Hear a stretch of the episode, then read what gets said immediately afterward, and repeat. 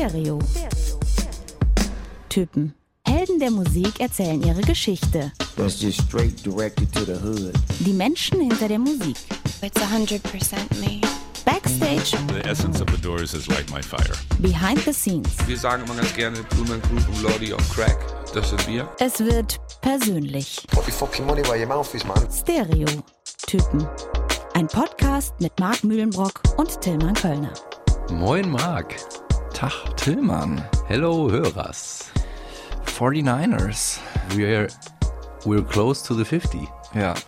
Almost closing the chapter. Folge 49 wird aufgenommen an einem One of the Last Days of Summer vielleicht. Ja, Wobei ja eigentlich offiziell schon Herbst ist. ja, das stimmt. Aber es ist ein, muss man vielleicht mal sagen, historischer Musikmonat. Ja? Ja, ja Blood Sugar Six Magic von Red Hot Chili Peppers Ja. äh, wird 30, Nevermind. Alle am 24. September raus. Genau. Äh, außerdem auch in diesem Jahr dann rausgekommen, habe ich nochmal recherchiert. Out of Time REM, Verweis auf Folge, weiß ich nicht. Achtung Baby U2. Mhm. Habe ich letztens noch was zu Folge. gemacht bei den Kollegen von WDR 2. Echt? Mhm. Und Use Your Illusion von Guns N' Roses, Ja. aber auch Bad Motorfinger von Soundgarden. Oder das schwarze Album von Metallica, Pearl Jam 10 Stimmt. oder äh, Blue Lions von Massive Attack. Alles im Jahr 91 rausgekommen. Das ist der Wahnsinn. Und vieles eben im September. Ja. Deswegen Historical äh, Music Month. Deswegen haben wir uns auch was völlig anderem gewidmet. Nein, wir haben ja auch genug Jubiläen abgefeiert. Ähm, aber bevor wir uns äh, der heutigen Folge äh, widmen, wie immer erstmal Feedback. So nämlich.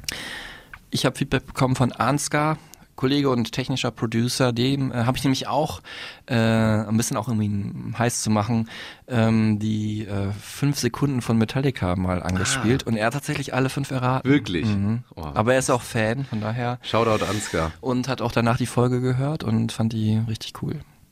Sehr gut.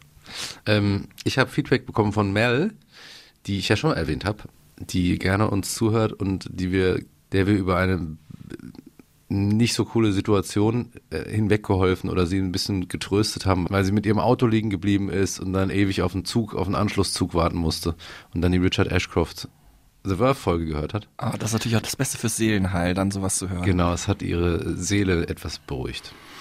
Ach, das ist schön. Und du hast nicht nur Feedback mitgebracht, sondern auch eine kleine Erkältung, glaub Ja, also ich muss sagen, ich, wenn ich heute auch ein bisschen langsamer bin, dann liegt es daran, dass ich ein bisschen angeschlagen bin. Ähm, es ist kein Corona, es ist eher ein bisschen so katerig. Disco-Schnupfen. Disco schon.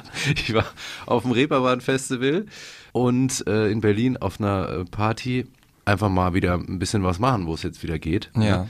Ähm, und da habe ich auch meine Recommendation mitgebracht Ah, wunderbar. vom Reeperbahn-Festival. Nimmst du es an als Ü- Überleitung oder? Ja, sehr gerne. Okay. Ähm, musikalische Empfehlung von mir für diese Folge: Shark Tank aus Österreich. Oh, krass. Hab Kennst ich du tatsächlich, Nee, noch nie gehört. Das finde ich mal gut. Ja, äh, habe ich gesehen.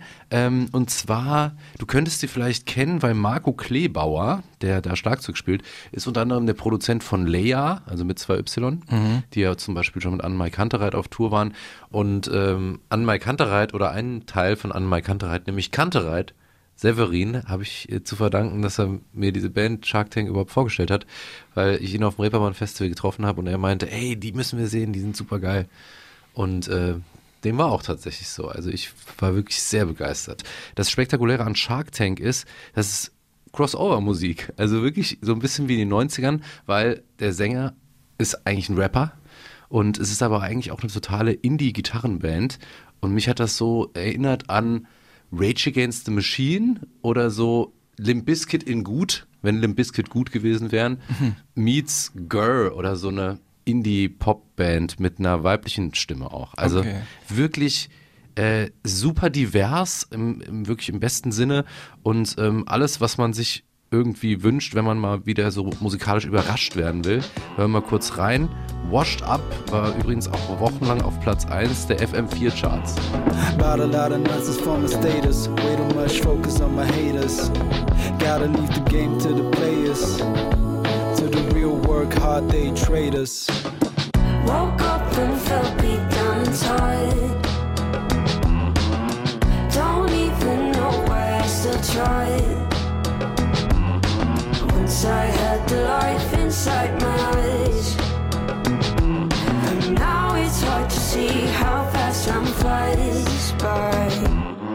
Ja, Raps sind so ein bisschen The Streets mäßig, würde ich sagen. Und äh, die Musik erinnert mich an was, was ich nämlich gerade vergessen hatte zu sagen. Ein 30-jähriges Jubiläum feiert in diesem Jahr ja auch Screamadelica von Primal Scream. Ah.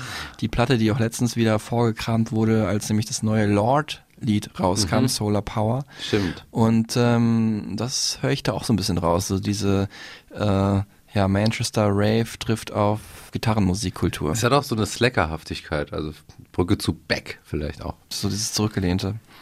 Und du? Was empfiehlst du? Ich habe diesen Monat mit dabei Goat. Kennst du die? Ja, kenn ich. Aus Schweden. Ähm, ja, so eine, würde ich sagen, moderne Hippie-Folklore-Band. Ähm, ganz abgefahren. Spielt mit Percussion, mit Flöten, mit allem, was sie irgendwie in die Hände kommen, um dann doch am Ende irgendwie so ein halbwegs dirty, Indie, ähm, Lo-Fi, ja, in diesem Fall den Song, den wir jetzt gleich hören, sogar Rock'n'Roll-Vibe zu erzeugen, finde ich. Äh, wir hören mal kurz rein. Das ist Fill My Mouth.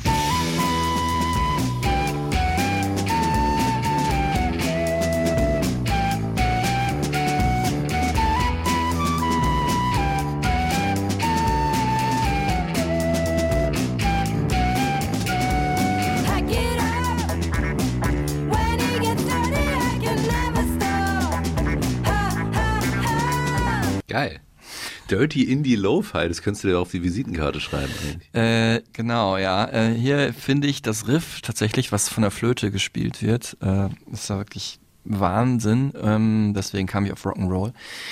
Ja, die habe ich auch mal live gesehen hier und sehen auch wirklich genauso aus, wie man sie sich gerade vorstellt. So ein bisschen wie so nordische ähm, Sagenwesen mit hölzernen Masken und Kleidern auch, wo so Holzdinger dran sind, so Ornamente, die man vielleicht nur aus so schlimmen Horrorfilmen kennt.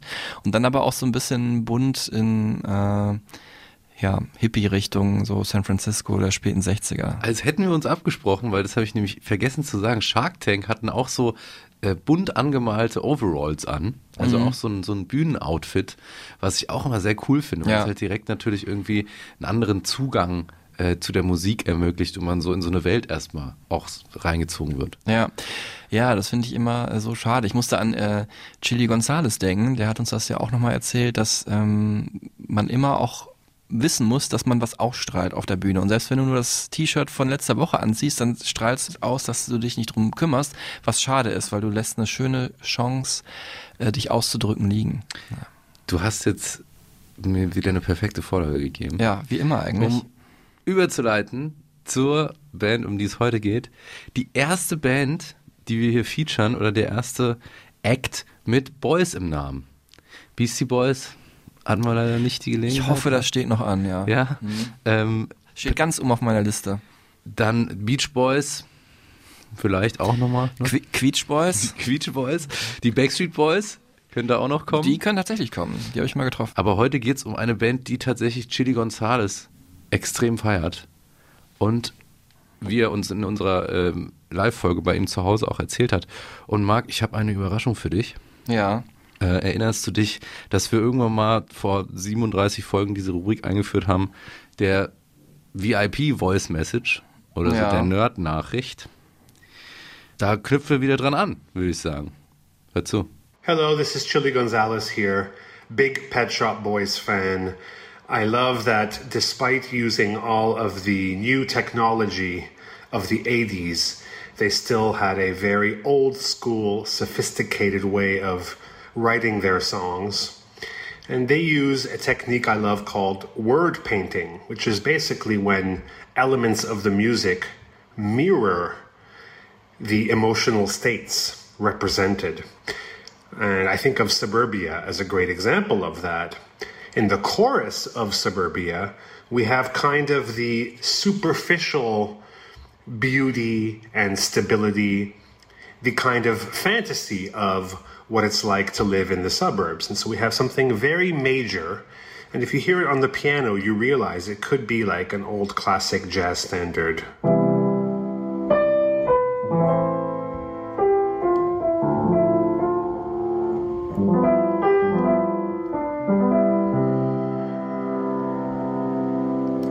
What's brilliant to me about what they do is when they go into the verses, we suddenly go into a minor tonality. Minor, of course, being darker. And here we kind of have the reality of suburbia, what lies beneath the fantasy. So, coming out of the very pretty and almost Hollywood jazz of the chorus, in suburbia.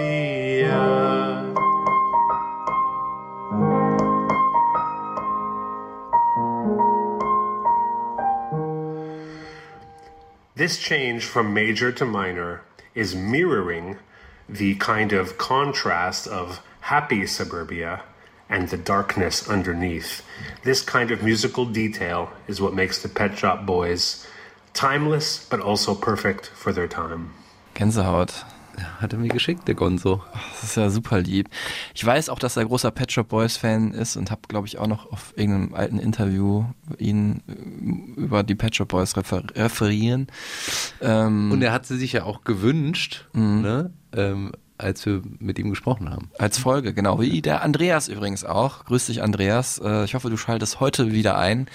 Äh, Nachdem wir Schön, so, dass du dabei bist. nachdem wir so lange gewartet haben mit den Pet Shop Boys. Wir wollten es ja auch schon im Mai machen. Dann haben wir uns für das aktuellere Duo 21 Pilots entschieden, weil die damals eine Platte rausgebracht haben.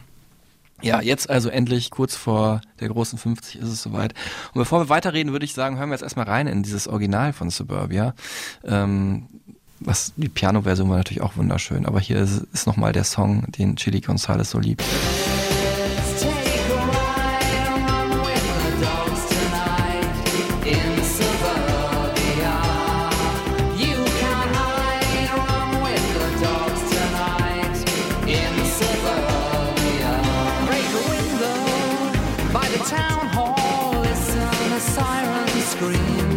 Ein bisschen Number Dropping. Seit über 40 Jahren gibt es jetzt die Pet Shop Boys. Ne? Also fast, eigentlich fast genau 40 Jahre. 40 Jahre und anderthalb Monate, nämlich am äh, 19. August 81 haben sich das erste Mal getroffen, die beiden Boys vom Pet Shop. Haben aber eigentlich gar nichts mit einer Zuhandlung zu tun, sondern äh, Neil Tennant und Chris Lowe, so heißen sie ja, ähm, äh, haben sich damals in so einem Elektronikladen getroffen, weil Neil Tennant ein Kabel für seinen Synthesizer gesucht hat und dann haben die beiden Nummern ausgetauscht und sich so kennengelernt und the rest is history. Und seitdem über 100 Millionen Tonträger verkauft. Ähm, das erfolgreichste Musikduo der äh, UK. Drei Brit Awards haben sie bekommen, sechsmal Grammy nominiert, 42 Top 30 Singles in den britischen Charts und davon 22 Top 10 Hits. you know, it's a really good feeling that you've got this catalogue of songs you've written that mean something to you, mean something to people. And that's something that we're probably more concerned now with than we ever, that we'd never have been concerned with at one time. And now it seems kind of interesting. Es ist unfassbar, wie viele Platten die verkauft haben. Ich hätte es nicht gedacht. Ich dachte schon, dass die groß sind, aber 100 Millionen finde ich schon wahnsinnig viel. Und das ist wirklich so die Marke 100 Millionen, wo man dann sagt, okay, wer über 100 Millionen Platten verkauft hat, gehört generell zu den erfolgreichsten Acts der Musikgeschichte, weil da gibt es eben nicht so viele. Besonders erfolgreich tatsächlich in Deutschland. Ne? Also ich muss auch aus meiner eigenen Biografie diese ganzen 80er TV-Shows denken, wo die Pet Shop Boys aufgetreten sind. Formel 1 oder weiß ich nicht, WWF Club, wetten das, waren sie wahrscheinlich überall. Ähm, und auch immer schön mit kitschigen Studio-Setting, äh, stu kitschiger Kulisse begleitet, aber halt auch immer irgendwie richtig gute Musik gemacht dabei. Und natürlich super wichtig für die äh, Gay-Community auch. Genau, das äh, werden wir nachher auch noch rausstellen. Ähm, die äh, Helden der LGBTQ-Community. Ähm, aber wo wir gerade bei äh, der Musik schon waren, äh, Suburbia haben wir schon gehört, äh, jetzt kommen hier die kurzen fünf.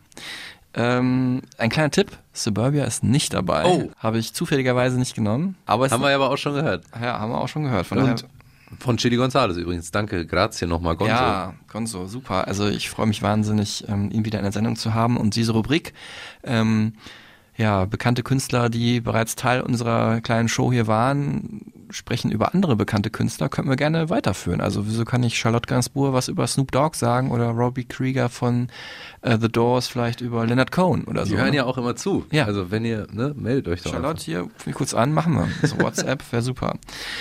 Jetzt aber Tillmann Kölners, äh, ja. ähm. Challenge.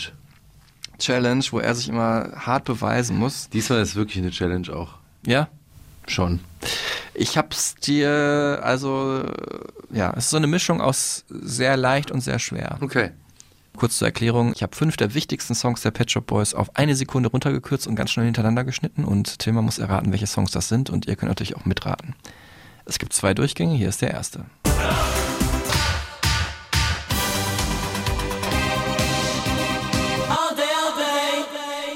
Boah, okay. Hast du jetzt aber nicht nur die ähm, größten Hits genommen. Doch, ja.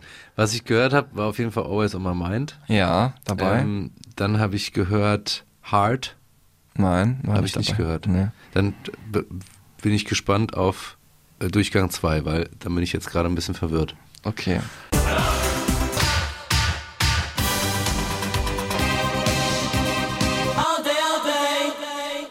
Go West, Mhm. It's a Sin. Mhm. Die letzten beiden sind auch die schwierigsten zu erraten. Also dir fehlt noch Song 2 und Song 5. Din, din. It's West End Girls?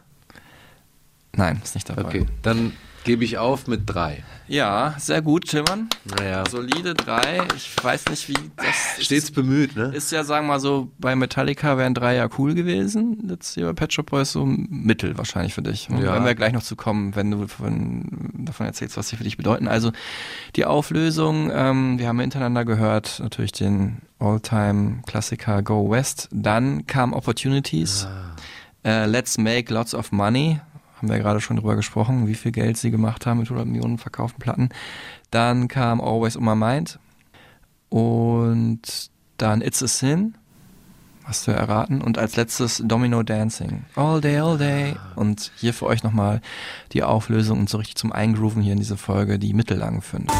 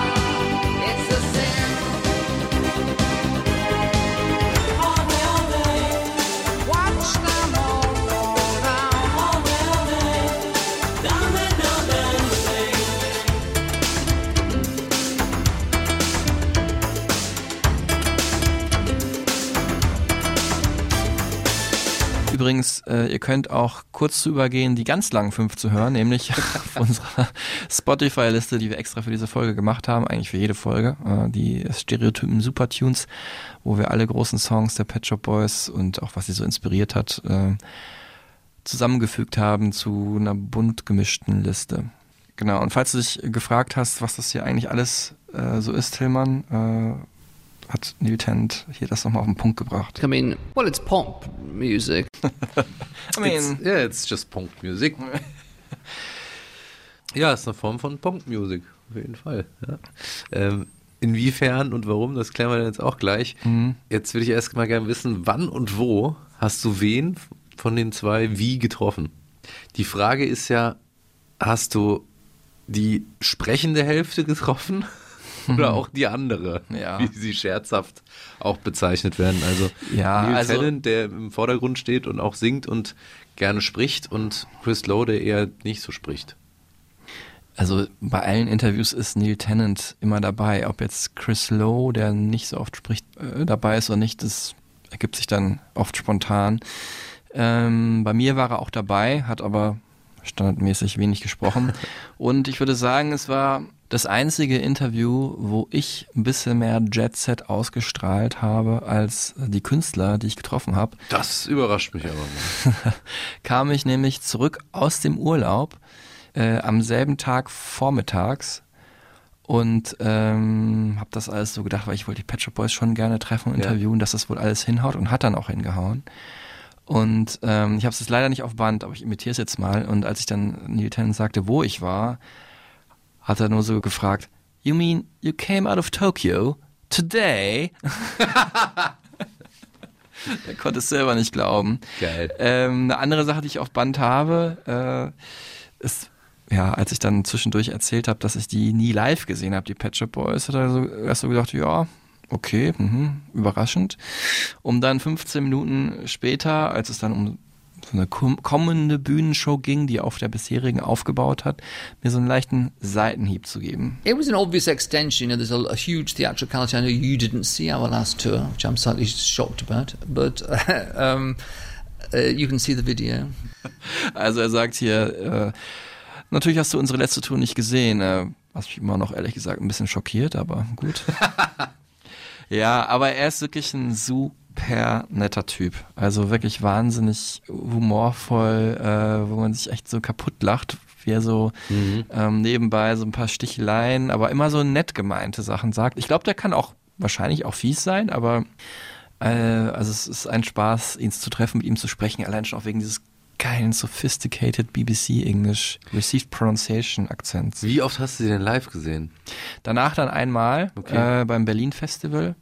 Ähm, da waren sie auch ja so super cyber-futuristisch uniformiert. Ne? Die haben ja auch Shows gehabt, wie die so ja barocke Klamotten anhaben oder so äh, ne, diese weißen Perücken mit Zopf und so, die man so aus französischen Historienfilmen kennt. Da war es eher futuristisch, fand ich auch ganz geil, muss ich sagen. Das war im Vorfeld von Blur auch, die an dem gleichen Abend gespielt haben. Es war schon äh, ein cooler äh, britischer Abend. Es ist auf jeden Fall live auch was, was sehr über die visuelle Ebene funktioniert und wo man sich auch darauf einlassen muss. Ich habe sie einmal live gesehen bei einer Veranstaltung, wo sie eher deplatziert waren. Das war der World Club Dome. Da hat Sven Fäth aufgelegt, dann die Pet Shop Boys live gespielt und dann kamen irgendwie nur so Martin Garrix und David Guettas danach. Also es war so ein komisches Booking und da fand ich es dann auch eher in dem Kontext eher langweilig, aber auch weil es in so einem Stadion war und nicht viel zu weit weg war. Also will ich jetzt nicht äh, unterstellen, dass es live langweilig ist. Als ich sie damals getroffen habe, das war zu diesem Album Elysium, äh, kam 2012, um das auch ein bisschen zeitlich einzuordnen, raus. Also das Interview war so im äh, August 2012, also auch ja, vor ziemlich genau neun Jahren. Und ähm, ja, was ich immer auch mag, eine Band so äh, sich selber so ein bisschen auf die Schippe nehmen kann, ne? Und auch so diese ganze äh, ja, also ich mag es, wenn man mit ihnen zurückblicken kann, ohne dass es so selbstbeweihräuchernd wird. So, ne? Und äh, manche Bands möchten ja gar nicht über frühere Errungenschaften reden, andere reden dann zwei Stunden darüber, was auch cool ist, natürlich gerade für unseren Podcast. Und äh, die Pet Shop Boys haben da so eine sehr humoristische Art damals auch auf diesem Album gehabt, damit umzugehen, nämlich mit diesem Song hier. You've been around, but you don't look too rough. And I still quite like some of your early stuff. Suppose you're more or less retired now. I think I read somewhere how you've written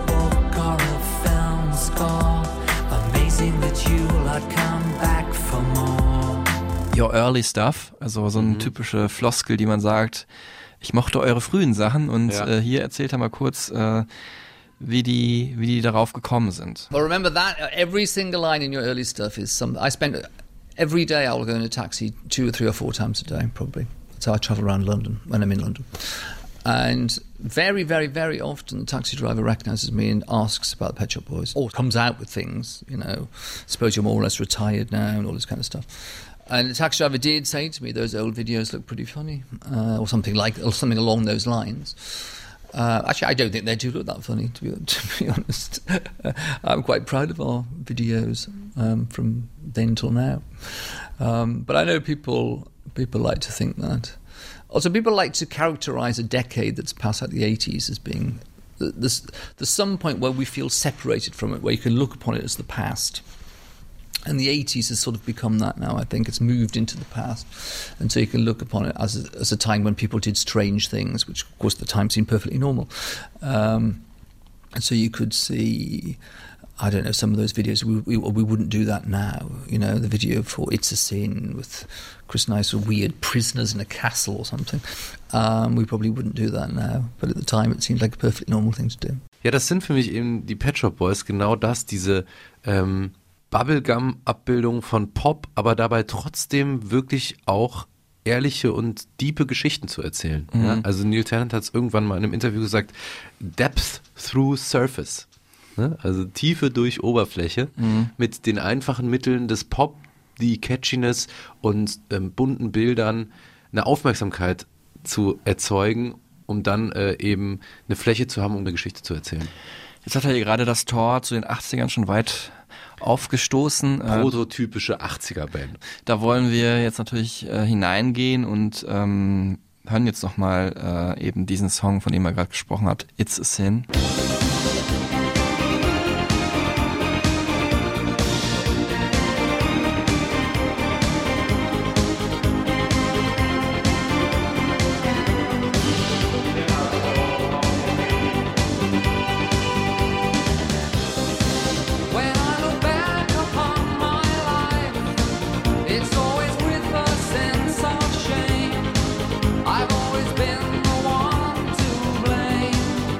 Für mich 80er Jahre, für dich auch ein Stück Kindheit, so. Für mich noch ein bisschen mehr als für dich.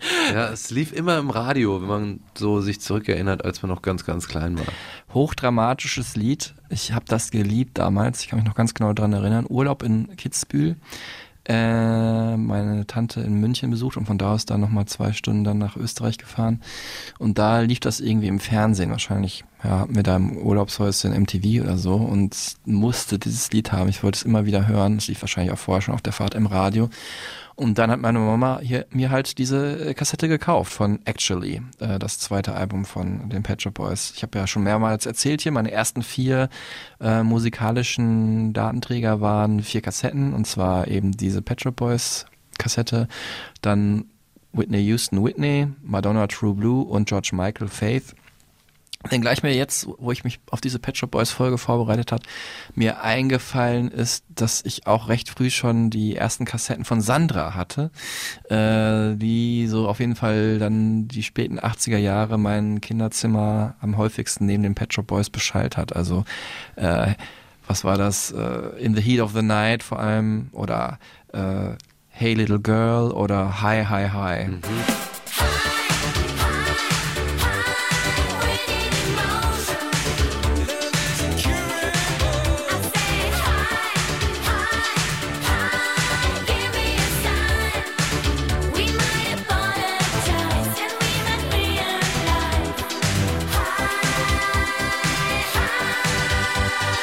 Geil. Großartig. Äh, diese Sinti-Produktion, Wahnsinn. Ja, bis heute irgendwie auch Klassiker und eine Musikrichtung, die gerade auch so ein Revival erfährt. Mhm. Ähm, auch wie Neil Tennant ja eben schon gesagt hat, äh, aus nostalgischen Gründen, ne, weil man sich irgendwie das gerne wieder zurückholt, Mhm. weil es irgendwie auch so eine, so eine unbeschwerte Zeit ja für uns vor allem war, weil wir Kinder waren. Ähm, aber auch die 80er ja so eine Zeit des, ähm, des Heile Welt Pop Ja, Wahnsinn, heile Eska Welt Pop. Eskapismus, wir haben es schon mehrfach besprochen. Also entweder gab es Punk oder dann Post-Punk-Bands, die halt genau den Finger in die Wunde gelegt haben Genau. und das Problem angesprochen haben, ne? Thatcherism in, ähm, im UK, wobei da kommen wir nachher auch noch zu, so ganz unbeteiligt an der Kritik waren die Pet Shop Boys da auch nicht. Oder halt Leute, die mehr auf Eskapismus gesetzt haben, die gesagt haben, wir machen jetzt Party, ne? Stichwort Wham, George Michael hatten wir das schon und da sind die Pet Shop Boys auf jeden Fall auch eher dabei gewesen. sich ablenken, einfach tanzen und irgendwie eine gute Zeit haben. So, ne? Und auch exaltiert, ausgelassen, schrille Kostüme tragen und eben aus dem Alltag fliehen, wie du schon gesagt hast. Ne? Genau. Und äh, jetzt kommt hier mein, meine Lieblingsrubrik, nämlich, äh, wo ich irgendwie der großen Herausforderung gegenüberstehe, nämlich dem Fun Fact Fact Check, dem beliebten Quiz mit Tillmann Kölner, dem Quizmaster. Und Marc Mühlenbrock und euch. ja. Und in dem Fall den Pet Shop Boys. Es geht um drei Fun Facts. Einer davon ist schlichtweg ausgedacht. Ist gefaked. Ja, ähm, wir starten rein. Fun Fact, Fake Check, Pet Shop Boys 1. Marc, das erste Album heißt Please, weil es den Fans den K Kauf leichter machen sollte. Sie sollten in den Laden gehen und sagen, Can I have the new Pet Shop Boys Album, please? Ah, clever. Das Also? ist so ein bisschen wie bei den Ärzten vor zwei, drei Alben, wo die, die hatten jetzt nochmal, das Album ist Zeitverschwendung, die Single auch. ja, also was sagst du? Ja, ich äh, höre mir ja immer wie immer alle drei Fakten erst an äh, und dann muss ich mich ja entscheiden, welcher von denen der unglaubwürdigste ist. Ne? Okay. Aber es ist, ich halte es nicht für unwahrscheinlich. Fact 2, Fakt oder Fake. Die Pet Shop Boys sind dafür verantwortlich, dass Madonna ein Superstar wurde. Sie haben Like a Virgin mitgeschrieben, einen ihrer größten Hits, dem sie durch die Decke gegangen ist. Okay, krass. Also jetzt meistens ist schon, dass ich beim zweiten Fakt weiß, äh, ja, okay, das ist auf jeden Fall unwahrscheinlich, aber ich bin immer noch nicht überzeugt, welcher von denen jetzt unwahrscheinlicher ist. Okay, nächster. Fact 3 oder Fake. West End Girls war der erste Rap-Song auf Platz 1 in den US-Charts. Weil er da ja so rappt, ne? Das ist äh, nachempfunden von ja, dem ersten großen Rap-Song überhaupt oder einem der ersten großen äh, The Message von Grandmaster Flash. Äh, and the Furious Five. Ähm, übrigens rappt er da nicht so gut, aber der Song ist trotzdem geil. Und gerade vielleicht macht das den Song so geil, dass er so schlecht rappt, ich weiß es nicht. Ähm, wir hören uns das mal kurz an, während ich überlege.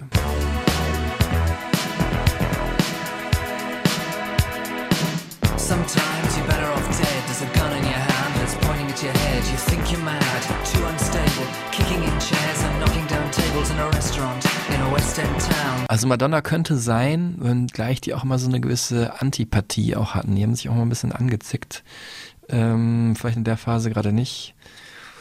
Please ist halt so, ja, warum nicht, ne? Warum sollten sie es sonst so genannt haben? Ich würde schon sagen, dass das mit dem Rap-Song nicht stimmt, weil ich weiß nicht, war Sugar Hill Gang, waren die auf eins? Oder vielleicht Rock Me Amadeus vorher von Falco. Natürlich ein Weißer aus Österreich, klar. Oder zwei Briten äh, aus London sind eher in den US-Charts mit einem Hip-Hop-Track auf der Eins als äh, die schwarzen Rapper, die es erfunden haben. Trotzdem glaube ich, das ist ein Fake.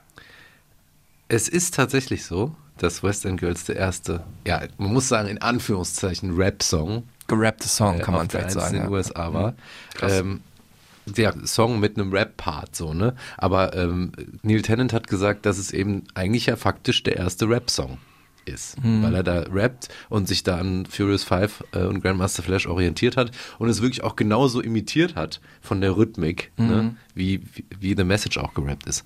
Also das stimmt. Was nicht stimmt, ist, dass sie Like a Virgin mitgeschrieben haben. Ja, sie ja- haben aber Hard eigentlich ursprünglich für Madonna geschrieben. Mhm. Sie hat den Song aber abgelehnt.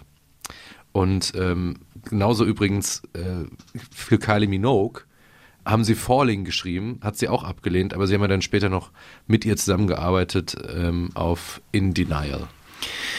Genau, und, äh, Und weiterer Fun Fact, Suburbia hat die gleiche Bassline wie Into the Groove von Madonna.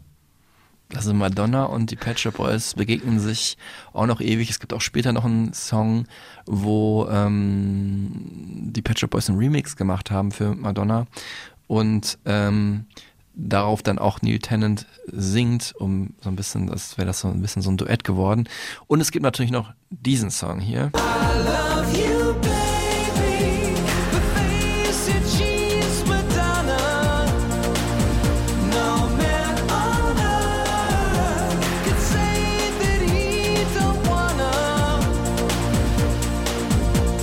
She's Madonna von Robbie Williams geschrieben und gebackwocalt von äh, den Pet Shop Boys, also die Gesang natürlich nur von Neil, ähm, weil die auch mit Robbie ziemlich gut befreundet sind und ich meine, was auch für geile Lyrics, ne? Also ich liebe, ich liebe dich, Baby, aber sie ist ein, sie ist Madonna. Übrigens äh, basiert das auf einer wahren Begebenheit. Das soll nämlich Guy Ritchie seiner dann später Ex-Freundin gesagt haben, als er sie für Madonna verlassen hat.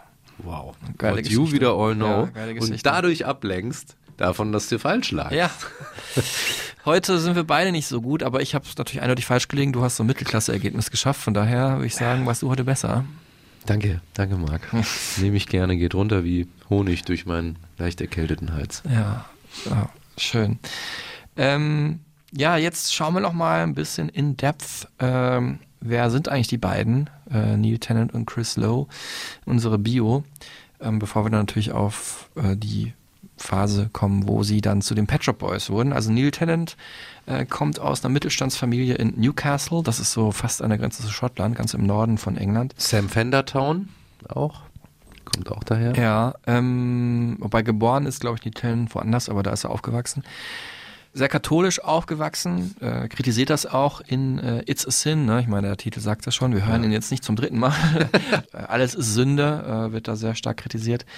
Er hat auch in der Schulzeit in einer Band äh, gespielt, war aber schon damals immer so sehr eher so der, ja, Dichter und Poet, hat viel Kurzgeschichten auch geschrieben, ähm, hat dann Geschichte studiert und äh, dann in London später gearbeitet bei Marvel Comics. Mhm. Und zwar hat er, das ist für mich total absurd, aber wenn man Neil Tennant so sprechen hört, macht es auch total Sinn, hat die aus dem amerikanischen Englisch ins britische Englisch übersetzt. Das heißt, ne, in unseren Gedanken ist das wahrscheinlich oft nur hier mal so ein U durchgestrichen bei Wörtern wie Favor oder Honor. Aber ähm, ja, er, also die Briten haben da wahrscheinlich ihre ganz eigene Version, wie man halt so als Superheld ein bisschen höflicher vielleicht gegen den Superbösewicht äh, antritt und spricht. Ähm, ja, und ich meine, diese Stimme, die ist ja einfach super markant. Ne? Also das ist, äh, der ist jetzt kein begnadeter Sänger, aber das erkennt man wirklich unter Hunderten raus. Und ob er jetzt rappt, was er zum Glück nicht so oft gemacht hat, oder sanft und angenehm auf diesen Elektrobetten singt. Ne? Und er ist ja dann auch zu einem Kollegen von uns geworden, Mhm. als Musikjournalist. Ähm, und hat im Zuge dessen, also im Zuge dieser Tätigkeit als Comic-Übersetzer und Musikjournalist, Mark Bolan auch mal interviewt. Krass. Von T-Rex, Mhm. der ihn damals darauf hingewiesen hat, dass sein Aufnahmegerät nicht läuft. Achso, Ja, es, es, ja, okay. ja. Krass, ja, das ist, äh, ist geile Sache. Ja, Smash Hits hieß die Zeitung, sowas, ich weiß gar nicht, ob es sie heute noch gibt, äh, habe ich mir damals auch, glaube ich, gekauft, als ich mal äh, als Jugendlicher schon mal drei Wochen in England in Eastbourne eine Sprachreise gemacht habe, weil die Zeitung so super bunt war und ich hatte das Gefühl, ich bin ja mehr up to date, als wenn ich in Deutschland die Bravo kaufe oder die Popcorn oder die Pop Rocky. Ähm, ja, ganz großes Interview für ihn war damals auch äh, The Police äh, zu interviewen. Apropos, ich war auf dem Reeperbahn Festival, Sting live gesehen. Crazy. Der ist nämlich aufgetreten bei der Opening Show. Ja, das wäre auch mal was für eine Folge hier. Und das. Geile war, das muss ich nur ganz kurz erzählen, er hat erst einen seiner neuen Songs gespielt von seinem Album, was jetzt rauskommt. Und als zweiten Song ging dann einfach irgendwann der Vorhang auf als Ende dieser Opening Show und er spielt halt Every Breath You Take. Und ich dachte so, der steht jetzt da oben und guckt auf diese ganzen Leute und denkt sich so, was, ihr macht auch was mit Musik, aber eher so hobbymäßig. Ich zeig euch mal einen Hit. Das war wirklich ein wahnsinniger Moment. Ach krass, ja. den mal live zu hören, crazy. Und der eben damals interviewt worden von Genau. Neil Tennant. Und hier äh, erinnert er, äh, erinnert sich Neil nochmal, wie das so war in dieser Zeit, wo er selber Musikjournalist war. You can look back on sort of funny, nice experiences you've had, you know, making music. Um, people sometimes now ask us about the 80s. Um, but we weren't around as the Pet Shop Boys in the first half of the 80s when all the big 80s groups were around. We were in the second half. But in the first half of the 80s, I was a journalist for Smash Hits, so I was sort of on the fringe of all of that. And that now seems like a historical period looking back on it. It seems like a long time ago. Bei den Pet Shop Boys natürlich Neil Tennant, äh, man konnte sich, kann sich schon denken, natürlich zuständig für die Texte und die Gesangsmelodien. Und Ähm, fürs Reden und genau. fürs Präsentsein. Genau, und äh, die Exaltiertheit vielleicht. Und äh, der Mann im Hintergrund ist halt Chris Lowe, der Beatbastler und Producer. Nicht weniger wichtig, ähm, weil der Sound von Pet Shop Boys auch wirklich einzigartig war damals und bis heute ist. Er kommt aus Blackpool, ähm, aus einer ja, musikalischen Familie, kann man sagen. Der Mhm. Vater war Posaunist und ähm, er hat schon früh auch selber in äh, Bands gespielt, mit denen er Evergreens nachgespielt hat, hat früh Klavierunterricht bekommen ähm, und hat auch in einer Progressive Rock Band dann irgendwann gespielt. Es war aber dann doch irgendwie anscheinend nicht so seins. Er überlegt dann noch und äh, studiert dann aber erstmal Architektur, weil das so das andere Ding war, was ihn irgendwie fasziniert hat und ähm, ist dann 1981 ja, für ein Praktikum nach London gekommen. Ja, und diese Welt, also diese Architekturwelt und ähm, die Bildhaftigkeit, die ist auch ganz en entscheidend für die Kunst von The Pet Shop Boys. Also da merkt man auch, dass sie wirklich eine sehr äh, künstlerisch und visuell denkende Band auch sind. Mhm. Das Besondere ist ja, dass die anfangs äh, der Karriere als Pet Shop Boys, übrigens haben sich zuerst äh, West End genannt, was ja dann später zumindest in West End Girls nochmal auftaucht. Anfangs ihrer Karriere waren sie gar nicht so, ähm, ja, exaltiert, fällt mir immer als erstes Wort ein extravagant, was ihre Optik angeht. Sie haben eher so eine sehr nüchterne, klare Bildhaftigkeit gehabt in den Videos. Ähm, eigentlich sehr real, um halt so auch praktisch dieser Musik zu konterkarieren, die ja teilweise überlebensgroß war auch in den Anfangstagen nicht ganz so krass wie später, aber natürlich sehr künstlich war, einfach durch die Verwendung von Synthesizern, um da ja so einen lebensnahen Aspekt zu schaffen, weil es ja auch um die Dinge des täglichen Lebens, den Struggle des täglichen Lebens teilweise in den Texten ging. Und äh, was anderes, was ich äh, wunderbar konterkarierend fand, äh, wenn man so die Pet Boys in 80er Jahren so auf Fotos gesehen hat und auch teilweise heute noch, sind so die Outfits von Neil Tent und äh, Chris Lowe. Also Neil Tent trägt ja, oft entweder irgendwas total Buntes oder die beiden tragen oft was total Buntes zusammen, aber wenn sie unterschiedliche Sachen tragen, trägt Neil Tent ja eher so einen Anzug oder sowas. Ja, auch mal gern mit so einer kleinen Melone, wie in diesem berühmten Bild von Magritte. Oder wie auf dem Albumcover von dem, was du hier aus Marx Musikmuseum mitgebracht hast. Left to my own devices. Da Ja. sind auch Melonen Genau, im Spiel. genau, ja. Ich habe hier so ein paar äh, Platten am Start, äh, kommen wir nachher noch zu. Ähm, und ja, Chris Lowe äh, trägt ja oft so Hip-Hop-mäßige Klamotten. Ne? Also die Firma Homeboy war in den 80ern, Anfang 90er ja groß oder ich glaube Visions oder so hieß die auch oder Vision. Äh, das Vision Streetwear gab's. Genau.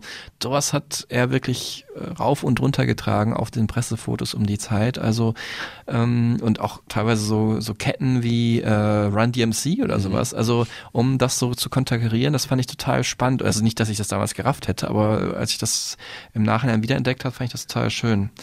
Ähm, jetzt kommen wir zu eben dieser ersten Platte und jetzt hören wir auch mal diesen äh, ersten Song nochmal, den du ja vorhin schon in den äh, kurzen fünf vermutet hast, der auch für mich einer ihrer größten Hits ist. West End Girls. Running down underground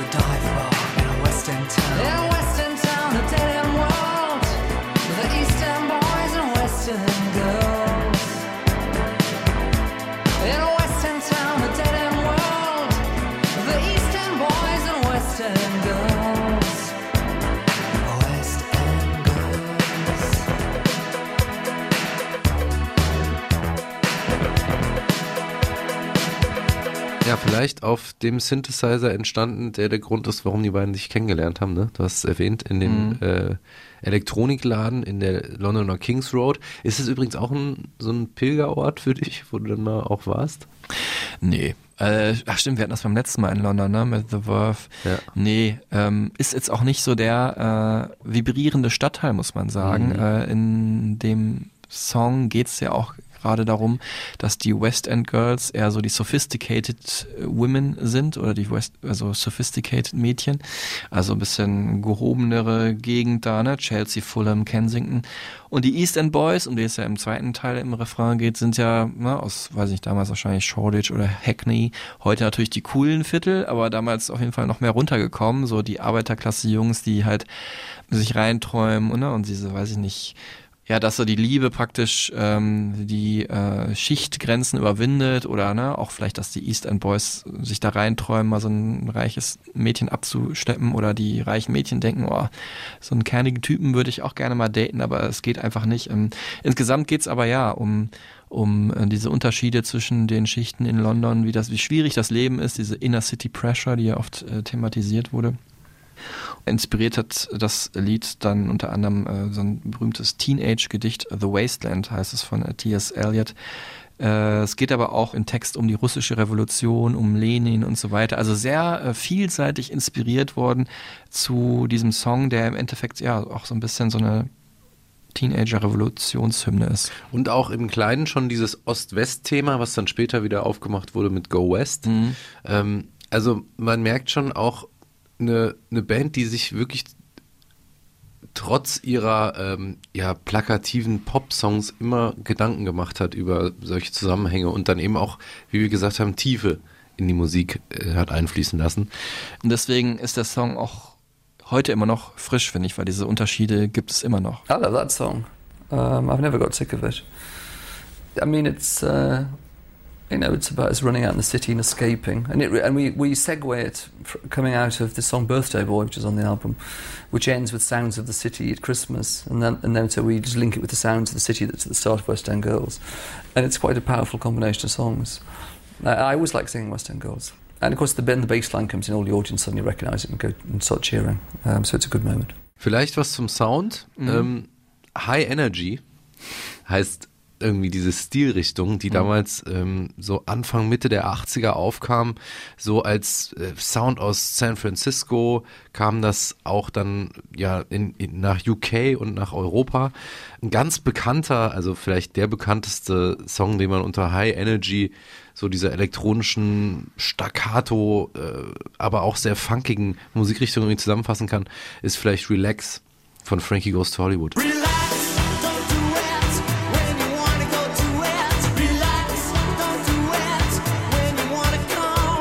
Oder halt ganz plakativ Evelyn Thomas mit High Energy. also so die, ja, die exaltierte Disco-Musik, das ausgelassene Feiern zu Beats, stampfenden Beats, die auch so aus dem, dann später in, in House und so Detroit House und Techno dann sich entwickelt haben. Auf diesem ersten Album Please, äh, was du ja vorhin schon erwähnt hast, waren auch einige Songs da drauf, äh, so in diesem Stil. Wenngleich ich sagen muss, West End Girls ist ja dann eher eine zurückgelehnte Nummer, aber ähm, die, äh, was auch immer die Pet Shop Boys haben werden, weil halt Lieutenant sehr zurückgelehnt und sophisticated singt meistens. Mhm. Ähm, aber die Pet Shop Boys waren sich bewusst, dass LA und San Francisco da gerade die, äh, die Zentren sind dieser neuen Musikrichtung unter anderem, natürlich London eh, äh, und haben diesen Song äh, über Kontakte, die äh, Neil hatte, über tatsächlich dieses Interview mit Police, hat er irgendeinen Produzenten kennengelernt und Bobby Orlando. Genau, und dann haben die diesen Song aufgenommen, 84, und äh, der lief dann erstmal da so in Clubs in LA und San Francisco. Und bis es dann offiziell released wurde, 85, und das Album dann rauskam, 86, hat es dann noch eine ganze Weile gedauert. Ne? Genau. Der Song ist aber eigentlich echt ja, super catchy, hätte man gedacht, das wird sowieso ein Hit, würde ich sagen. Ne? Ja, und bis heute einer der größten von den Pet Shop Boys, ne? Ja. Das Album ne, hat natürlich diese unwiderstehlichen Synthesizer-Riffs, so was vorher halt in den 60er, 70ern die elektrische Gitarre war, und hatten die Pet Shop Boys im Computer, Drum-Computer-Beats, dann aber auch so ja, jugendlichen Erfindungsgeist hat sie ausgezeichnet. Jetzt hier zum Beispiel im allerersten Song, den sie jemals ja, Hm. auf dem Album gepackt haben, äh, waren es halt die Sounds von einem Taschenrechner. Das war Two Divided by Zero.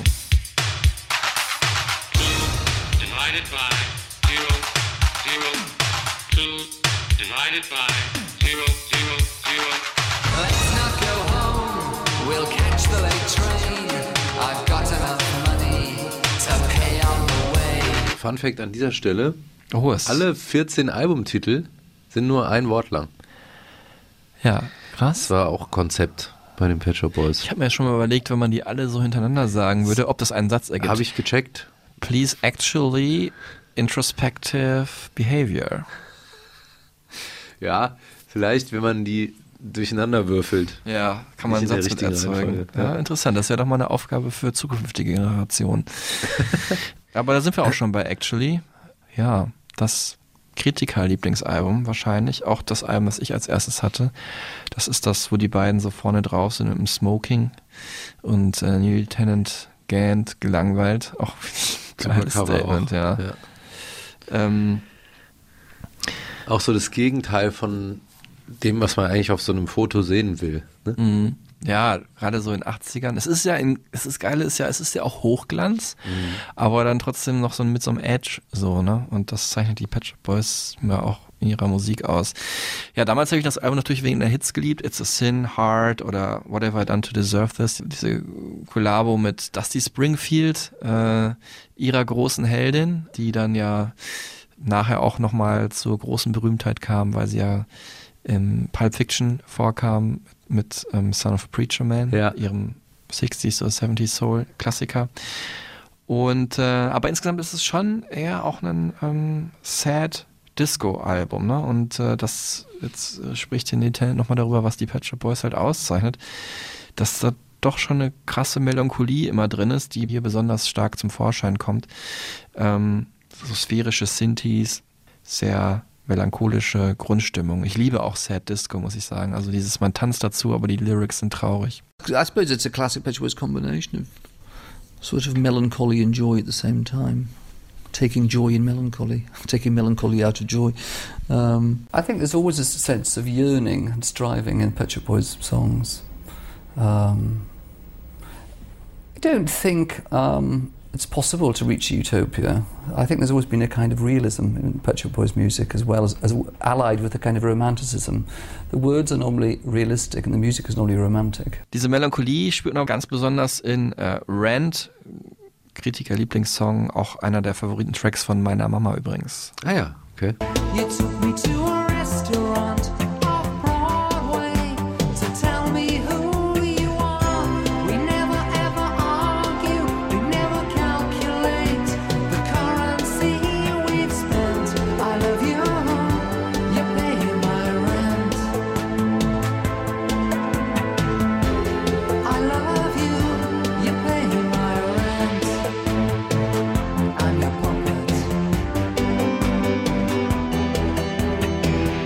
Jetzt kommen wir jetzt zu dem, was ich gerade gesagt habe. Also gerade dieser Song hier, äh, ne, I Love You, You Pay My Rent, hat natürlich auch so eine gewisse gesellschaftskritische Note. Total. Äh, ne, die Mieten sind einfach inzwischen ja noch höher, damals wahrscheinlich auch schon hoch und kaum zu bezahlen. Ähm, und äh, auch was diese Thematiken angeht, gesellschaftspolitisch äh, Kritik, gab es auf dem Album noch ein paar mehr Songs. on our album, actually, we had a few political songs. We had a song called Shopping, which was about the privatization uh, process happening in those days. We had a song called Rent, which was kind of about consumerism. We had a song about AIDS, it couldn't happen here. We had a song about Thatcherism called King's Cross. So there have been. This must be the place I waited years to leave on um, the album Behaviour, was about the end of communism. So I think we've done um, quite a few politically inspired songs, but we don't do them. We're not bashing you over the head with politics. That's the thing. Um, you don't necessarily have to notice the politics of them. Jetzt natürlich die Frage, was macht man nach so einem Meisterwerk? Wie Actually, man macht Avantgarde und trotzdem merkt man dem Folgealbum Introspective an, dass sie einfach nicht aus der Haut können und immer noch diese super catchigen Popsongs schreiben Und man können. covert Elvis. Ja, genau. Äh, also alles hört sich sehr ungewöhnlich an auf diesem Album, denn äh, es ist eigentlich eine Club-Hit-Sammlung. Auf dem Album sind so sieben, acht Minuten, neun Minuten lange Songs.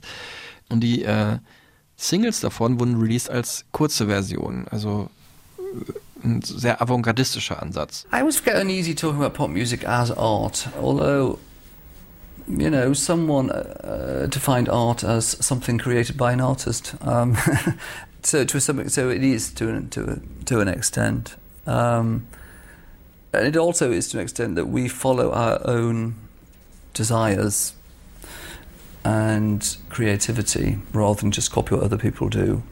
And although we want it to be commercially successful, we don't plan it to be commercially successful like some people do. Um, so in that sense, I think you know we are artists in a way. But I, I sometimes think it sounds too pompous when people go on about being artists. You know, um, at the end of the day, we're people who write pop songs, which I hope have a kind of truth and beauty about them, and they, you know, they're important to us. But I kind of shy away from the word artist a bit. Ja, und natürlich am bekanntesten in ihrem größten Song, sage ich jetzt mal, es ist nicht ihr größter Hit, aber größten Song, äh, Always on My Mind, das Elvis-Cover.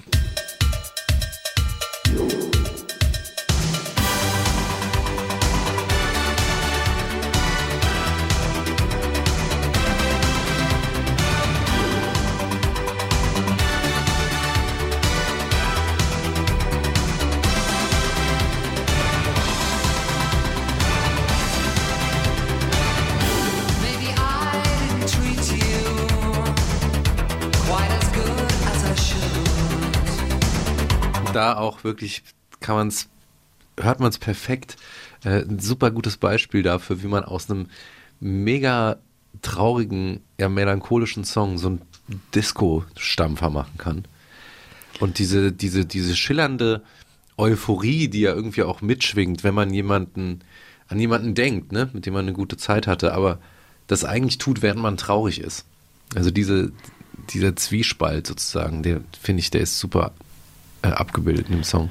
Es ist, ähm, ja, es ist der Sad Disco-Moment der Weltgeschichte. Also unfassbar. Es ist auch gewählt worden, glaube ich, in mehreren Zeitungen. Ist immer entweder Platz 1 oder 2 zur besten Coverversion aller Zeiten. Da muss doch erstmal drauf kommen. Ja. Streitet sich immer mit äh, Hallelujah von äh, Jeff Buckley, dem Ja. Leonard Cohen Cover. Äh, ja, und überhaupt zu diesem genialen Song und diesen super traurigen Lyrics. Und ich mag das Original. Oder liebe ich Hurt auch. von Johnny Cash. Das ist natürlich auch gut, ja, von Nine Inch Schnells. Ähm, ich mag auch dieses Original, diesen super traurigen Song von Elvis. Oh, ich liebe den auch, aber halt hier zu diesem eh schon perfekten Song dann noch so eine geniale Sinti-Melodie hinzuzudichten. Also unfassbar großartig. Und jedes Mal, wenn ich den Song höre, denke ich, das ist der geilste Song aller Zeiten. Aber dann, wenn ich ihn gehört habe, dann höre ich ihn auch ein Jahr nicht, weil es die krasseste Süßigkeit, wie so eine ganz super süße Süßigkeit. So, man ist so süchtig danach in dem Moment, wo man sie isst.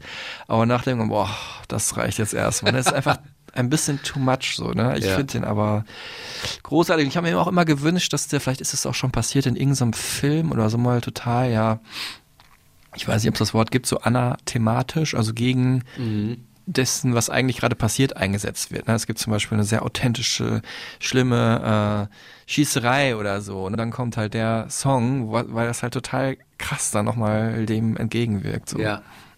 Ja, vielleicht schreibst du ein Drehbuch. Ja, zu dem, zu dem Song. Das Video auch damals großartig. Die beiden in Opernklamotten durch die Stadt gefahren. Also Wahnsinnsding. Und hier können wir mal kurz sprechen über den äh, Orchestra-Hit. Ähm, das ist äh, ja gern verwendetes musikalisches Element der 80er Jahre, berühmt geworden als erstes als benutzt Afrika Bambata und ähm, der kommt nämlich auch hier bei diesem Song äh, ganz prominent vor, nämlich wenn die Sinti-Melodie, die eh schon super krass in die Fresse haut, dann nochmal verstärkt wird, die letzten beiden äh, Töne äh, nochmal durch diesen Orchestra-Hit untermauert werden. Hier hören wir es nochmal. Also man muss es nochmal erklären für alle jetzt nicht Musikerinnen und Musiker, wenn ein Orchester so einen Ton zusammenspielt, so BAM! Ja, genau. Und das äh, nennt man Orchestra-Hit. Also haben später die Leute, die das in ihrer Synthesizer oder Hip-Hop-Musik eingebaut haben, haben es so genannt. Und ähm, das habe ich mal nachschauen können in der super interessanten Doku-Serie, also Internet-Doku-Serie Vox Pop, die sich immer Ja. musikalischen Elementen widmen.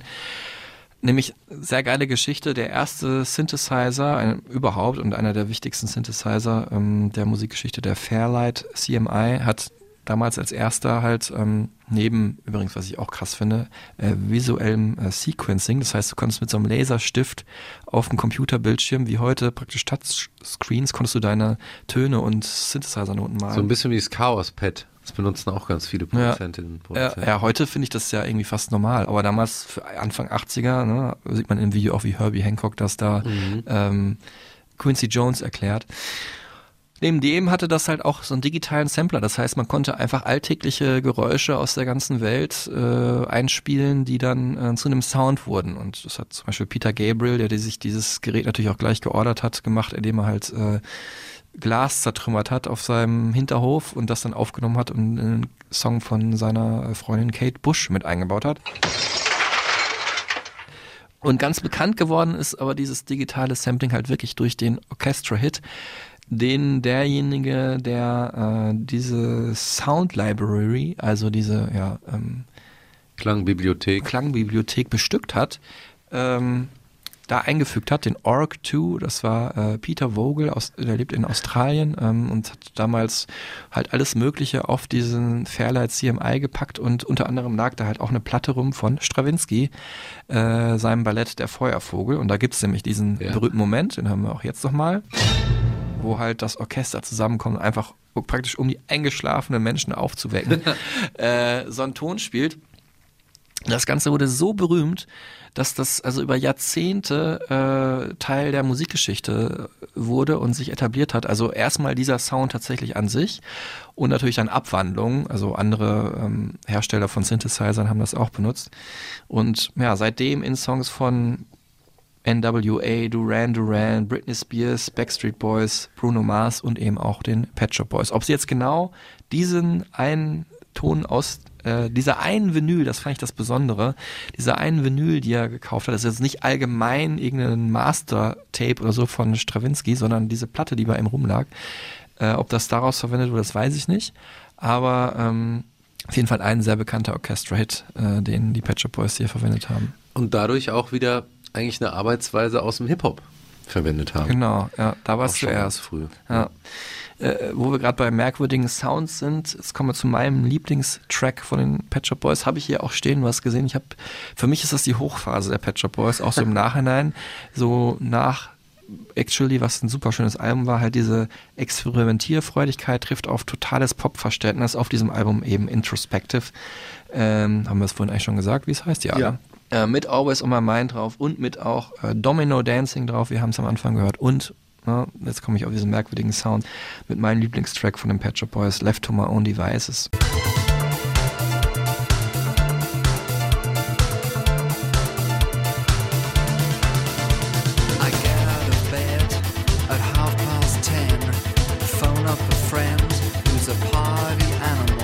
Und schön gerappt im Vers Ja. und dann wieder Orchestral Hits eingebaut.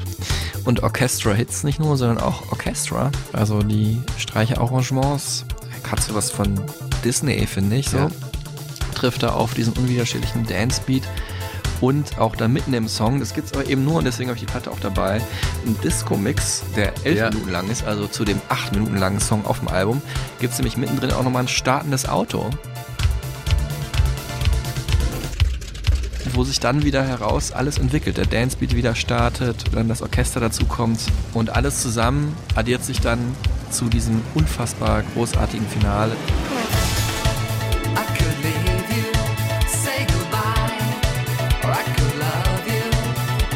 I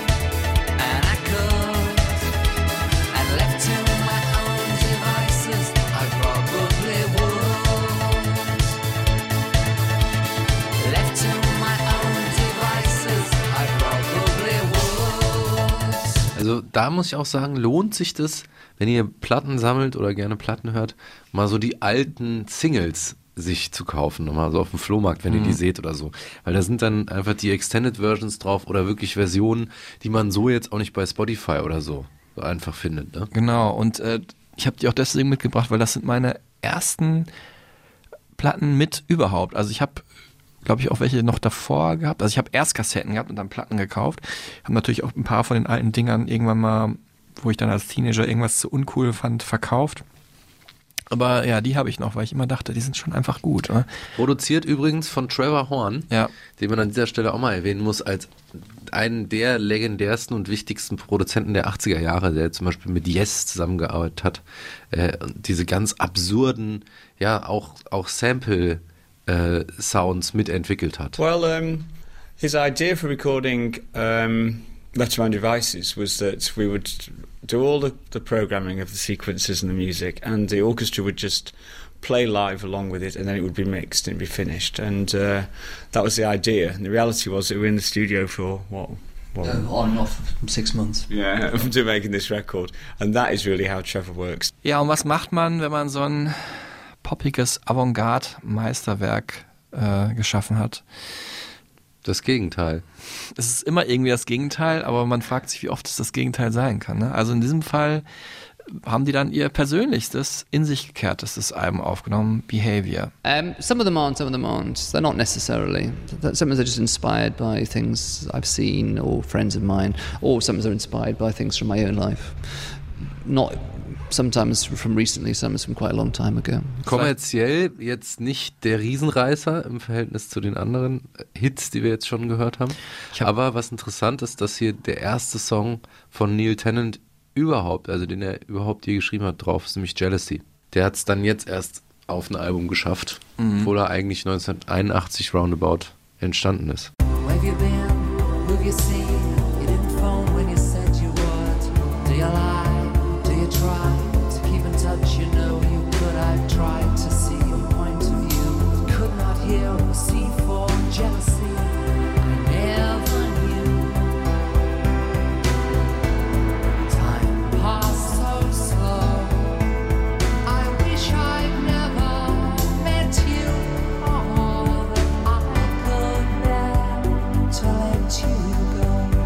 Auf jeden Fall ein Zeitdokument. Ich erinnere mich, wo du gerade von finanziellem Misserfolg sprichst, daran, dass Neil Tennant damals gesagt hat, dass sie ihren schönsten und wichtigsten Song veröffentlicht haben, nämlich Being Boring ist das. Ähm, und dass der nicht erfolgreich war, war für die das komplette Desaster. Das war für die super, super schlimm. Cause we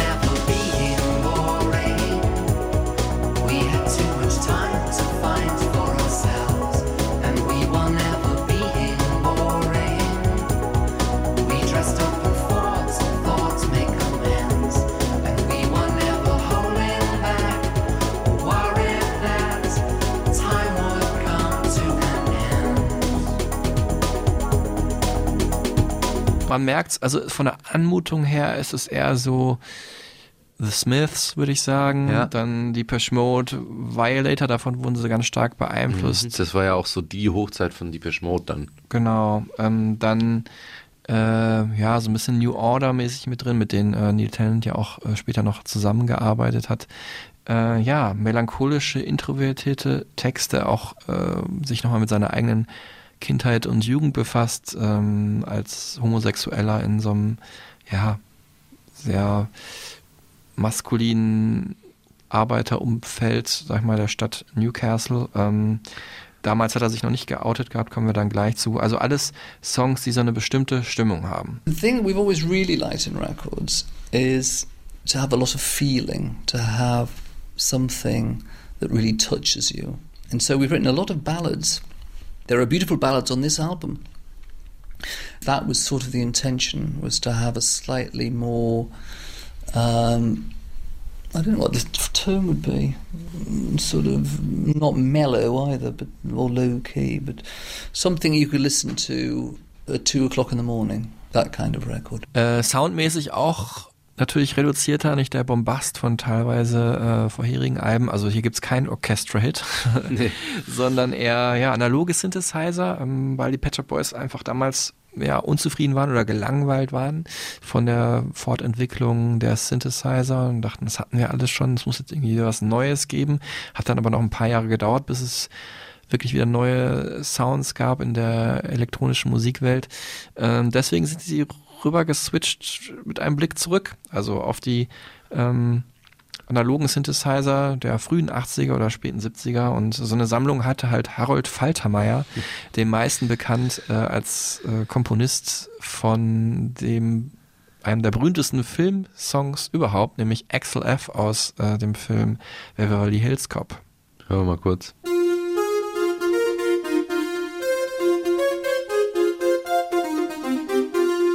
Wer kennt ihn nicht? Also da kommt doch jetzt bestimmt auch demnächst mal wieder so eine David Guetta bringt eine schlechte neue Version davon raus, Version. Wenn der uns jetzt hier gehört hat, auf jeden Fall. Boah, bitte Äh, nicht. Und äh, ja, Harold Faltermeier er hat in München damals gewohnt und damals und dann sind die Pet Shop Boys halt auch da hin und haben äh, sich ähm, seine Sammlung an Synthesizern angeschaut und da auch mitgearbeitet. This record is made like in the same way as all of our records. There's nothing anti-technological about it. Um, I mean, it's made using the same technology. All we've done is we've used different sounds.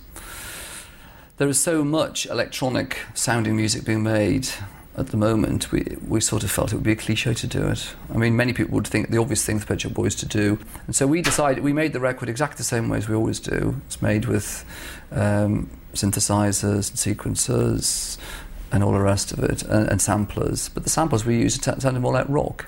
We decided to focus on the melodies and the words. Uh, we've always had guitars in our album. We've never made an album that didn't have a guitar in it. But on this uh, on this album, we use the texture of the guitar playing more, just to give it a different quality, and also to focus on the songs. Um, and it's it, it just seemed what the songs needed. Was macht man also nach diesem super persönlichen Album? Man geht wieder in eine komplett andere Richtung. Also jetzt kommen wir wirklich zu dem, was der Inbegriff ist des schönen britischen Wortes Camp, also was sowas bedeutet wie super krass übertrieben. Äh, Extrovertiertheit hoch 10.000 und zu einem heißt auch schon Very und hat natürlich diesen Song drauf, den weiß nicht, wie viel 100 Millionen Spotify-Hörer heute immer noch hören und wir alle, glaube ich, inzwischen hassen.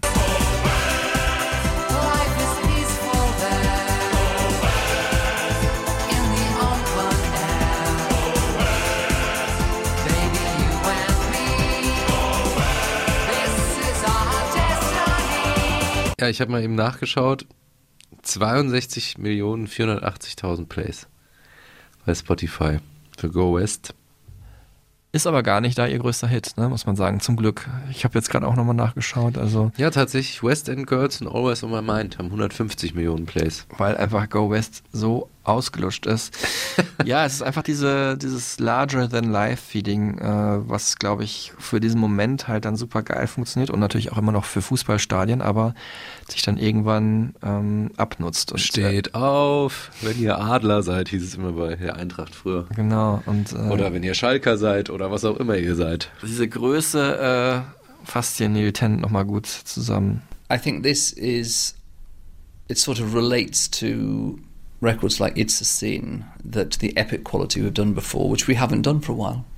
Um, because we sort of lost interest in doing that kind of thing. And we didn't write those kind of songs, but this time we wrote these epic songs and we decided to really go for it on the epic level um, to make something really extravagant and special. Es ist auch wirklich eigentlich bizarr, wenn man sich mal reinzieht, was der Song ursprünglich ausdrücken sollte und was er dann für eine Bedeutung bekommen hat. Mhm. Nämlich äh, ist ja eigentlich ähm, ja ein Village People Song von 1979, ne? Mhm. Ähm, eine Hymne der schwulen Bewegung, der, der Aufbruch nach San Francisco, wo alles offen ist und man total tolerant ist und sich eben nicht verstecken muss ähm, mit seiner sexuellen Orientierung.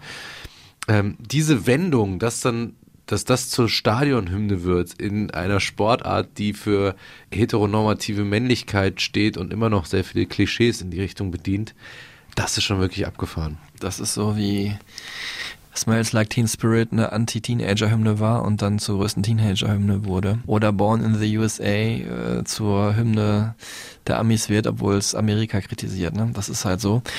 Bevor ich euch, bevor ich dir, Tillmann, verrate, wie es dazu kommen konnte, ähm, jetzt ja, ich meine, wenn man sich vorher gefragt hat, ob Neil Tennant schwul ist, also hier hat das zumindest so krass nach außen gekehrt und sich dann auch kurz danach äh, geoutet. Also, Man hätte es vorher schon ahnen können. Ja, genau. Und es, nicht, dass es jetzt wichtig gewesen wäre, aber hier zu diesem Song ähm, oder halt zu der Zeit ungefähr hat er sich auch geoutet. Äh, Chris Lowe hat sich nie dazu geäußert, ähm, auch wenn Wikipedia da was anderes sagt. Nils Texte, muss man sagen, sind auch immer so androgyn geschrieben, also funktionieren wirklich für alle Geschlechter und alle ähm, Liebesbeziehungskonstellationen, die es gibt. Also Mann, Mann, Mann, Frau, Frau, Frau, Mann, der sich als Frau fühlte mit Frau und umgekehrt. Also alles Mögliche, was man sich denken kann. Also es ist wirklich immer sehr allgemein und äh, nie zu spezifisch, dass man halt jetzt wirklich denkt, man ist jetzt, verfolgt jetzt eine bestimmte Liebesgeschichte, äh, obwohl er doch in den Songs nie zu abstrakt wurde. Also er hat es wirklich da geschafft, eine sehr Allgemeingültigkeit gemischt mit einer sehr bestimmten Gefühlsbeschreibung halt ähm, zu erzielen. Und ähm, ja, äh, über diesen Song ich meine, wenn man ein Cover von Ende der 70er halt äh, macht, dann muss einem bewusst sein, dass man sich so ein bisschen rückwärts richtet. Wir kommen gleich dazu, wie er daraus dann doch äh, oder wie er und Chris Lowe dann doch daraus eine zeitgemäße Hymne gemacht haben. Aber hier erstmal ähm, diese Bekenntnis praktisch mal einmal was zu machen, was ein bisschen zurückblickt in der Musikgeschichte. It's a sort of a tribute to that to that sound. It's actually the only retro record we've ever made in our career, I think. Um, you know, it's, it sounds like the Pet Shop Boys making a record in 1979. Ja, es war erst als Benefizsingle gedacht für ein AIDS Charity Event in der Hacienda, äh, einem der berühmtesten Clubs der Welt damals. Äh, Anfang 80er äh, entstanden die Szene, Post-Punk-Szene in Manchester. Äh, Factory Records ähm, gehörte dieser Club oder die Machern von Factory Records gehörte der Joy Division, haben da auch gespielt Mhm. und sind, haben da diesen Club halt groß gemacht, diese ganze Post-Punk-Ära. Damals dann in den 90ern war es halt eher ein klassischer House-Club oder Elektro-Club und ähm, naja, äh, dann haben sie eben doch aus der Version dann irgendwie später noch eine Single gemacht und äh, dass das so allgemeingültig ist, äh, äh, liegt an der Hymnenhaftigkeit und äh, eben durch dieses ganz, ganz bekannte Intro, was das Original sehr versteckt hat, aber was die Pet Shop Boys in den Vordergrund gehoben haben, nämlich den Pachelbel-Kanon. Das ist dieser hier, den kennt jeder.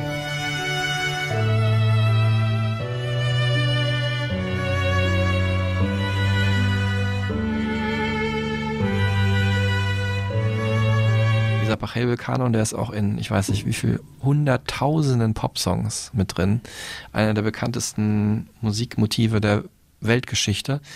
Und äh, den haben die Pet Shop Boys halt an den Anfang gestellt. Und dazu haben die irgendwie festgestellt, dieser Song Go West, ne, wenn wir den so ein bisschen klassischer machen, dann erinnert der uns total an die damals äh, russische oder sowjetische Nationalhymne.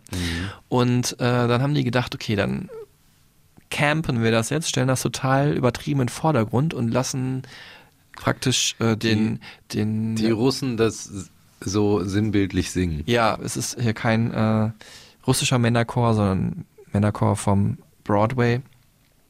Genau, ne, weil das Ost-West-Konflikt und so, Ja. damals Mauer gefallen, ne, ist natürlich schon ein paar Jahre her, wir sind ja hier schon Mitte der 90er. Ja, äh, 1993 rausgekommen, ne? Ja, ähm, natürlich der Blick von, was geht jetzt halt in, in Russland, wie öffnen sie sich dem Westen gegenüber und wollen natürlich auch selber in Westen streben, so wie das damals die Village People für die Schwulenbewegung äh, Ende der 70er ähm, vorgeschlagen haben. Und äh, ja, das haben die Pet Shop Boys erreicht durch diesen Call and Response ähm, Effekt. Effekt, ne? dass Neil Tennant halt was singt und die Russen halt drauf antworten oder umgekehrt, I love you, glaube ich, singen die und dann kommt halt was zurück, was wir vorhin auch in fünf Sekunden haben und dann natürlich, dass die die Bridge singen und so eine Gemeinsamkeit da entsteht, entsteht dann noch was viel Größeres und ja, man kann sagen, eine Hymne halt für Ja. die Disco-Bewegung. Und auch die Analogie von der Sehnsucht nach Freiheit Mhm. ne? und sich, sich ausleben können, sagen, denken, äh, leben können, was man fühlt. Ja. Ja, insofern vielleicht doch nicht so ein schlimmer Song. Wir haben, also ich, also für mich ist einfach zu viel. Ja, gut. Wer mag das Lied, ne? Wer, wer das zu Hause auflegt, meldet sich bitte bei uns. Das würde mich echt mal interessieren. Ja, schreibt uns gerne. Ja, wahrscheinlich sind diese 62 Millionen Plays alle nur irgendwie von Vorglühpartys, wenn man ins Stadion geht oder so. Oder danach halt, wenn das Team gewonnen hat. Ja, ist schon was anderes im Vergleich zu zum Beispiel Suburbia, ne?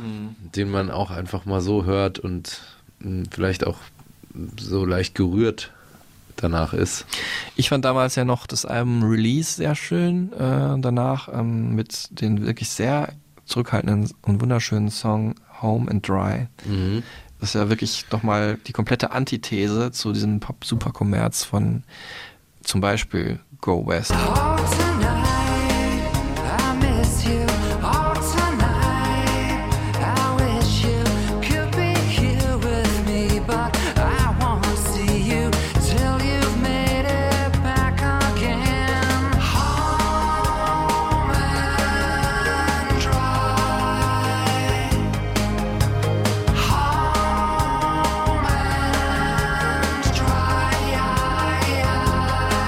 Und damals natürlich auch die komplette Antithese dann, also wir sind jetzt so ähm, Anfang der Nullerjahre schon, was so videomäßig angeht, Mhm. äh, weil bei Go West diese bunten Uniformen äh, in Blau und Gelb und so ein komplett äh, ja im Greenscreen entstandenes Video wurde da halt konterkariert von dem deutschen ähm, ja, Fotografen und Videofilmer äh, Wolfgang Tillmanns.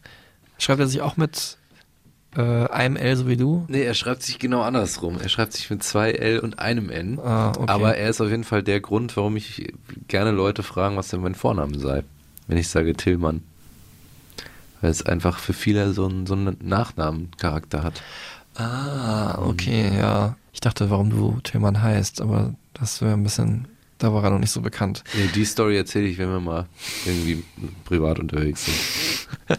Auf jeden Fall, der hat dann dieses Video gemacht, wo er einfach nur äh, Mäuse in einem, ja, ich glaube, Londoner U-Bahn-Schacht mit einer wackeligen Handkamera abgefilmt hat. Und das hat irgendwie super gut gepasst zu dieser, ja, diesem Gefühl von Home and Dry, dass man doch einfach nur einen, irgendwie einen Unterschlupf sucht. Well, we um, he's a friend of a friend. I mean, his, his artwork is famous in London, and I had dinner with him. Then Chris and I had dinner with him, and we decided to ask him to do a video because his art, his, his photographs, are often about little norm of little normal objects or people at home or in their environments, and that's what our songs are like as well. So we thought his aesthetic would work with ours, and he came up with this idea, this image for Home and Dry of the mice in a tube station in London. He's fascinated by mice anyway. Again, it's quite an interesting image because, of course, it's an image of travel with the railway lines, and it's an image of home because it's the home of the mice.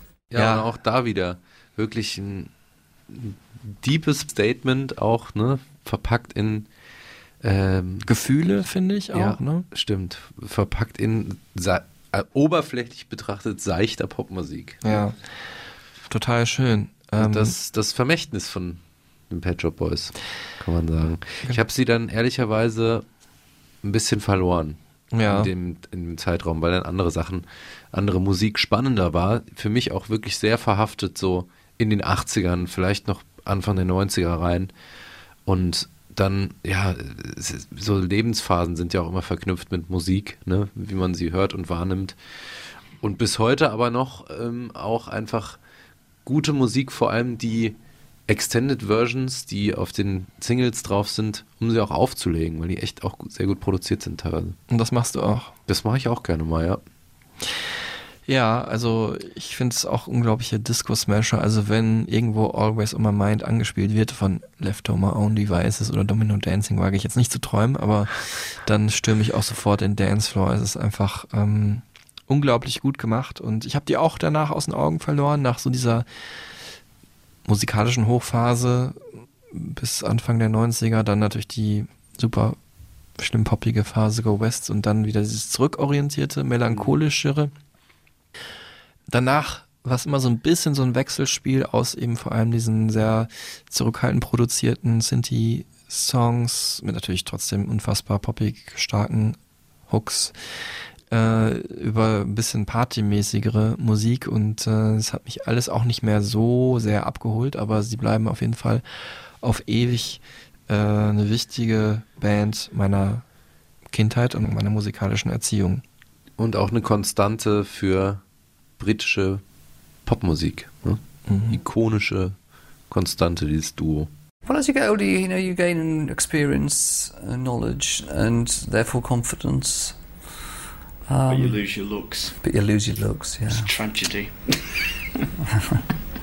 Unless you share. But then which just change your looks. I feel quite comfortable about growing old. Really, I think it's uh, I think it's interesting, and I think I, I think as the years have gone on, our music has improved. To be honest, um, with uh, you know experience and learning and making music, I think you develop a kind of richness in your music, and, and you sort of achieve a simplicity that you didn't have beforehand. When at one time we'd have thrown everything at a record to make it sound special, we've learned to realise if you make it simpler, it might sound more special. Um, so I think that comes with experience. It's funny that we live in a world where pop culture isn't just about young people, though. I think uh, it's quite interesting that pop culture is is about a whole range of people. And the pop audience, as you said, we have people in our 50s and even older um, who follow the Pet Shop Boys. At the same time, we get 15 year olds. I think it's, you know, pop music is not a generational music anymore, which is a strength and a weakness, but depending on how you look at it. But it's, uh, it has a very, very wide audience now. Das war Folge 49 mit den Pet Shop Boys. Vielen Dank, dass ihr dabei wart. War uns eine große Freude. Ähm, Zieht euch die Tracks rein. Ja. Die Stereotypen Supertunes Liste, die wir auf Spotify für euch gemacht haben. Auch einer meiner Favoriten ist You Only Tell Me You Love Me When You're Drunk. Fand ich auch großartig, auch schon allein der Titel. Höre ich super gern. Und Der ja. Vorgänger von Drunk Dialing, was dann zu Drunk Texting wurde. Drunk Messaging. Ja. So verändern sich die Zeiten, aber die Gefühle bleiben ja die gleichen. große Gefühle gibt es dann beim nächsten Mal. Snoop Dogg wird 50 am 20. Oktober und wir werden auch 50. Stimmt. Mit ihm sozusagen. Ich würde sagen, wir feiern zusammen. Haben wir ja früher immer gemacht. Der kommt ja vorbei, ja, glaub oder? ich auch. Ähm, ja, ich freue mich wahnsinnig auf diese Folge. Dann, wir haben es ja mal gesagt, wahrscheinlich umgekehrt, wenn Tilman noch äh, sich dran erinnert. Also, dann würden die fünf Sekunden von dir kommen und ich mache die Fun Fact Fake Check einfach mal so aus Laune. Einfach mal um was anderes zu machen. Ja. Zum 50. Ja. Damit man nicht einrostet. ne? Genau, da rastet der rostet. Und ähm, ich habe mir immer gewünscht, mal äh, aneinander zu basteln, äh, diesen Part von Always on My Mind bis ins Unendliche zu loopen. Und das machen wir jetzt hier einfach mal. Jetzt einfach mal. Ja, und äh, mal, mal schauen, wie lange ihr das aushaltet. Längste Podcast-Folge der Welt könnten wir damit kreieren. Macht's gut, bis zum nächsten Mal. Tschüss zusammen. Ciao.